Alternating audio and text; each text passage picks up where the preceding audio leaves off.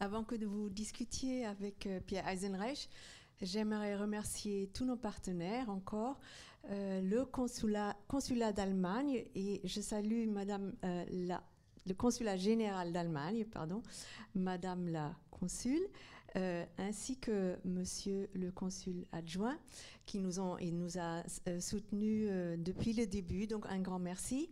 Nos autres partenaires sont le, le Goethe Institut, German Films, le Centre franco-allemand de Provence à Aix-en-Provence, le Arte euh, et puis j'oublie l'université euh, Aix-Marseille, euh, le département des études germaniques, le laboratoire échange. voilà. Et puis les cinémas, évidemment, La Baleine, le Vidéodrome 2 où on était hier, les variétés où on sera demain avec deux films à 18h30 et à 20h30. à 20h30 en présence de, de notre parrain, Andreas Dresen et euh, au Gyptise et euh, on clôture euh, le dimanche au, au avec un grand film de Alexander Kluge sur Anselm Kiefer. Mais maintenant, place à la discussion avec Pierre Eisenreich. Merci, merci. Euh, avant de prendre vos remarques ou, vos questions, je voulais tout de même souligner que là, je pense que la série trouve avec ses trois premiers épisodes de, de la seconde saison un rythme euh, et une plénitude qu'elle n'avait pas forcément dans la première saison. C'est le cas de beaucoup de séries. Hein. C'est normal, la première saison sert généralement à exposer euh, toutes les situations, à présenter les personnages. Euh, comme l'expliquait Gisela en, dans la présentation, c'est une production en effet qui, qui jouit d'énormes moyens et qui s'est donné les moyens de représenter en effet cette année 1929 à Berlin mais en y intégrant euh, l'idée d'une réactualisation, euh, c'est-à-dire de, la mode de, de cette période-là, liée à l'expressionnisme allemand, à la nouvelle objectivité aussi, que l'on connaît peut-être moins en France, mais euh, que l'on peut trouver à travers les peintures d'Autodix ou le, cinéma de Georges Willem Pabst. Euh, et ce mélange-là est réactualisé notamment grâce à la musique de Johnny Klimek et de Tom Tykwer, rendant hommage également au glam rock euh, londonien qui s'était euh, énormément inspiré, notamment à travers David Bowie, de, cette période de, de la fin des années 20, début des années 30. Euh, également à travers les chorégraphies hein, de, cette série qui euh, ne sont pas forcément les chorégraphies euh, typiques de, de l'époque, mais qui, à travers une nouvelle gestuelle, réactualise aussi le, le rythme et la, les notions, disons, musicales de, de, de cette période-là. Donc il y avait dans cette première saison donc le la volonté de rendre quelque chose de, ce Berlin très spectaculaire, de, parfois même un petit peu folklorique, au détriment de la profondeur des, des personnages. Et là, je trouve qu'avec ces trois premiers épisodes, on est vraiment euh, avec les personnages, et c'est ces personnages-là qui guident parfaitement la fiction. On n'est on est plus dans des critères uniquement de de comment dire de décoration pour parler un peu vite, mais on est immédiatement dans la dramaturgie de, de ces personnages. La force de l'écriture des, scénaristes, c'est qu'ils construisent leur euh, la, la, psyché des personnages vraiment à partir de, de leur euh, traumatisme, de leur situation économique et sociale, euh, de ce qui les habite immédiatement et n'apparaissent ainsi pas comme des archétypes. Euh, rien n'est prédéfini chez eux. Ils doivent subir les conséquences personnelles de chacun, qui ces conséquences sont très variées d'ailleurs d'un personnage à un autre. Par exemple, si on prend Guéréon Rat, évidemment, ce sont les syndromes post-traumatiques de la Grande Guerre qui l'habitent et tout se détermine chez lui par rapport à ça, euh, que ce soit sa vie sentimentale avec Elga, évidemment avec la disparition de, son frère au front, que ce soit euh, pour, Charlotte, euh, cette volonté de s'en sortir coûte que coûte de, l'indigence dans laquelle elle vit, la pauvreté de sa famille, la violence de, son frère, voilà, enfin c'est ou encore chez Bruno Voltaire le, l'idée que. alors, je vais, peut-être préciser un peu plus ce qu'est ce personnage, parce qu'il est en effet d'une complexité. il, a, il apparaît dans une grande complexité, puisqu'il est d'un côté, il est très bonhomme, brave, franchement sympathique et on comprend petit à petit qu'il est à la solde des nationalistes et qu'il est prêt à tout pour pour faire advenir ce, pouvoir extrême euh, au niveau de, enfin au niveau, dans les plus hautes sphères de, l'État. Euh, en fait, il y, a, la volonté chez lui et avec d'autres euh, de restituer l'empire, l'empire d'avant la Première Guerre mondiale. Voilà, pour dresser un petit peu le le, panel de, ces personnages. Si vous avez des remarques ou des questions, je vous écoute évidemment avec grand plaisir. Ou des critiques, hein, évidemment, si vous, s'il y a des choses qui vous ont tout a été tourné à Bubblesberg, euh, apparemment, d'après ce que j'ai vu au euh, générique. Oui, oui en, grande partie, euh, sauf la, la demeure d'Enissen, ce château qui est en Rhénanie. Mais en effet, tout a été tourné à Potsdam-Babelsberg et également aussi en extérieur dans, dans certaines parties de Berlin, notamment Alexanderplatz, qui a mm. été refait numériquement ensuite en post-production, mais, mais des extérieurs de Berlin actuels ont été utilisés aussi. Oui. Et, découvrant la série euh, uniquement euh, ce, soir, euh, je dois dire que je n'ai pas du tout compris l'histoire du meurtre du du, du, prêtre, quelle parade, quels sont les, antécédents, c'est un peu obscur en tout cas pour moi. J'espère pour d'autres aussi. Vous faites bien de, non, non, mais vous faites bien de, de le demander.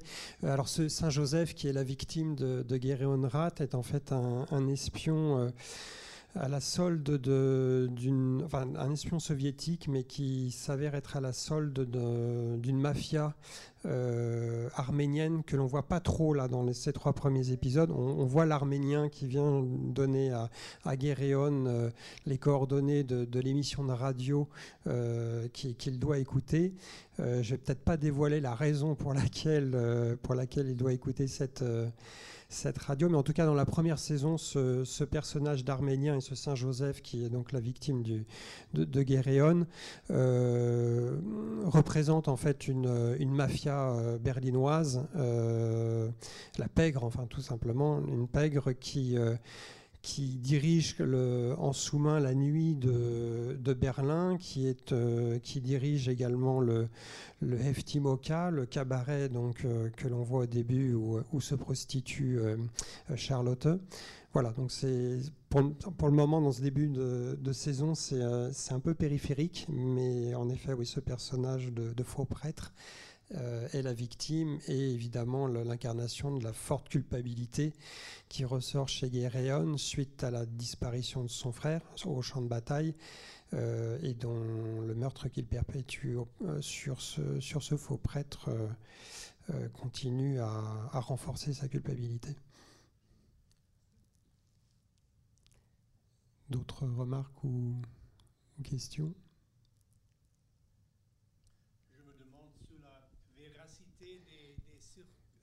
Circonstances euh, historiques de, de, de, cette série. Hmm.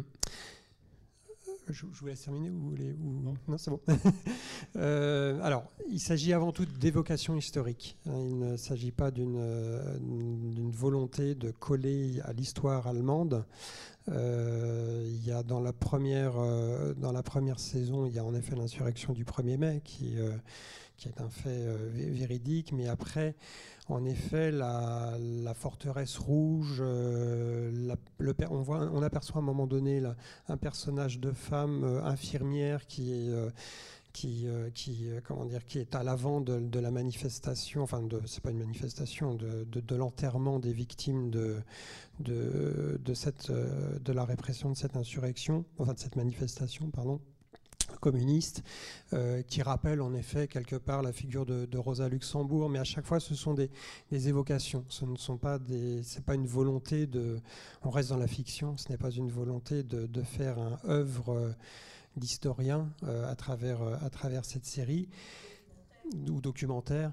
Euh, par contre, ce qui est, encore une fois, il y a une volonté de, ramener cette histoire à aujourd'hui, parce que euh, quand on avait fait à, Paris, à l'Arlequin, euh, l'entretien public avec Anken Longton, donc l'un des trois réalisateurs, avec Lise Lisa Fries, qui était là aussi l'interprète de, de Charlotte, ils nous expliquaient qu'ils avaient, à travers cette série, voulu aussi montrer un portrait euh, des inquiétudes actuelles en Europe, euh, évidemment la montée des populistes que malheureusement on voit naître un peu partout, euh, cette volonté qu'ont certains dirigeants de mettre à mal comme c'est un peu le cas euh, en Outre-Manche aujourd'hui, euh, toute politique parlementaire pour s'en remettre à, une direction du peuple. Voilà, donc c'est cette évocation-là aussi qui est donnée à travers cette série. Ils ont senti ces, inquiétudes euh, très actuelles aujourd'hui en Europe et pour eux, c'était très pertinent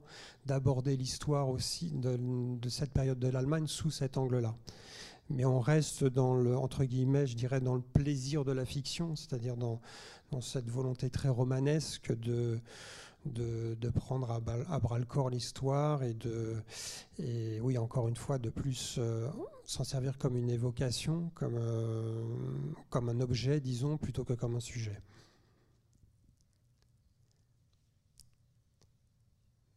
D'autres questions, remarques?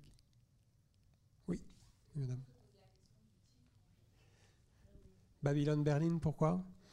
Euh, alors bon, ça fait, euh, ça fait évidemment penser à, la Babylone euh, persique, enfin à, cette, à cette cité exceptionnelle voilà, qui, de, Nabucodonosor qui, qui enfermait toutes les richesses de l'empire, des empires du Moyen-Orient.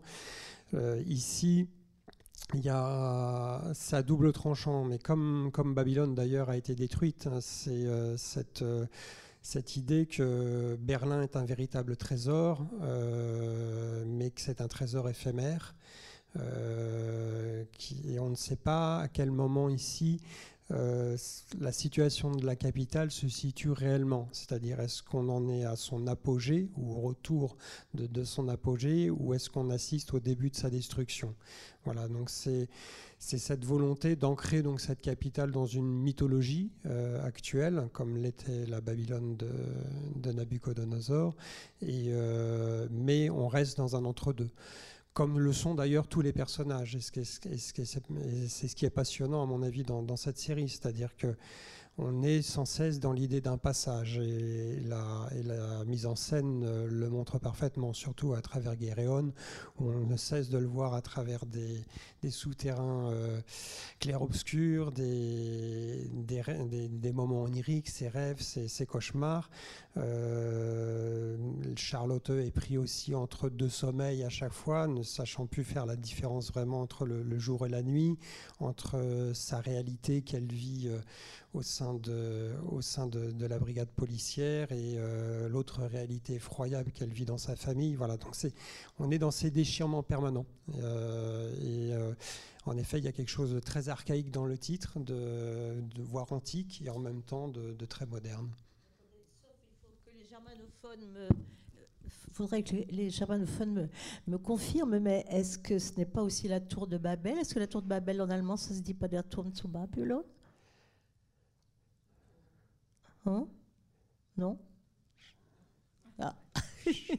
Je crois pas, non. non je crois pas. Enfin, moi, je l'ai eu vu comme ça, hmm. mais. il y, a un côté très cosmopolite. Mais il y a un côté Babel aussi. merci.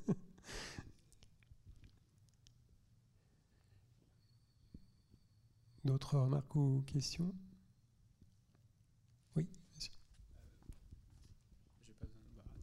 Moi, du coup, c'est une question euh, plus euh, historique. Euh, est-ce que c'est une volonté de ne pas évoquer du coup la, la crise de, 29 parce qu'on ne voit pas tellement l'inflation du Deutschmark ou est-ce que par exemple voilà on voulait pas toucher aux aspects économiques ou est-ce que parce que justement elle n'avait pas encore touché l'Allemagne Alors, ils ont pris en effet des, libertés par rapport à ça, euh, ne situant pas. D'ailleurs, la saison n'est pas très bien située. On ne sait pas si c'est l'été, la fin de la fin de l'hiver, le début du printemps. Voilà. Donc, il y, a cette euh, et par rapport même à la première saison, on n'arrive pas vraiment à situer. Donc, ça, c'est délibéré en effet de, leur part pour vraiment s'en tenir encore une fois à la, à la, dramaturgie des personnages. Après, pour être un peu plus historique, les fluctuations économiques de, l'époque à Berlin sont incroyablement rapides. Euh, il y a des moments d'inflation très très fortes et de déflation aussi importantes. On sait que l'année 1928, euh, donc celle qui précède euh, la série, a été une sorte de, moment de comment dire de, de respiration, c'est-à-dire qu'à un moment l'Allemagne se sort, enfin ou du moins Berlin, euh, l'économie était un peu sortie de, de, son de son désendettement, euh, les gens commençaient à respirer, à à, voilà, à trouver une certaine aisance euh, économique. Alors évidemment, il y avait toujours des classes riches et très riches, mais du moins dans les classes moyennes et, et, pauvres, je ne parle pas du lumpen prolétariat, des classes les plus pauvres, mais au moins là, les, gens commençaient un peu à respirer un peu plus. Et puis l'année suivante, même juste avant la, crise euh, de 29 qui a été mondiale, euh, l'Allemagne a connu à nouveau une, baisse de ses, euh, rentrées monétaires, financières. Et, donc les, souffrances se sont accumulées. Mais c'était en effet des cycles très, très, très rapides, très. Euh, enfin, c'était très instable. C'était très, très instable.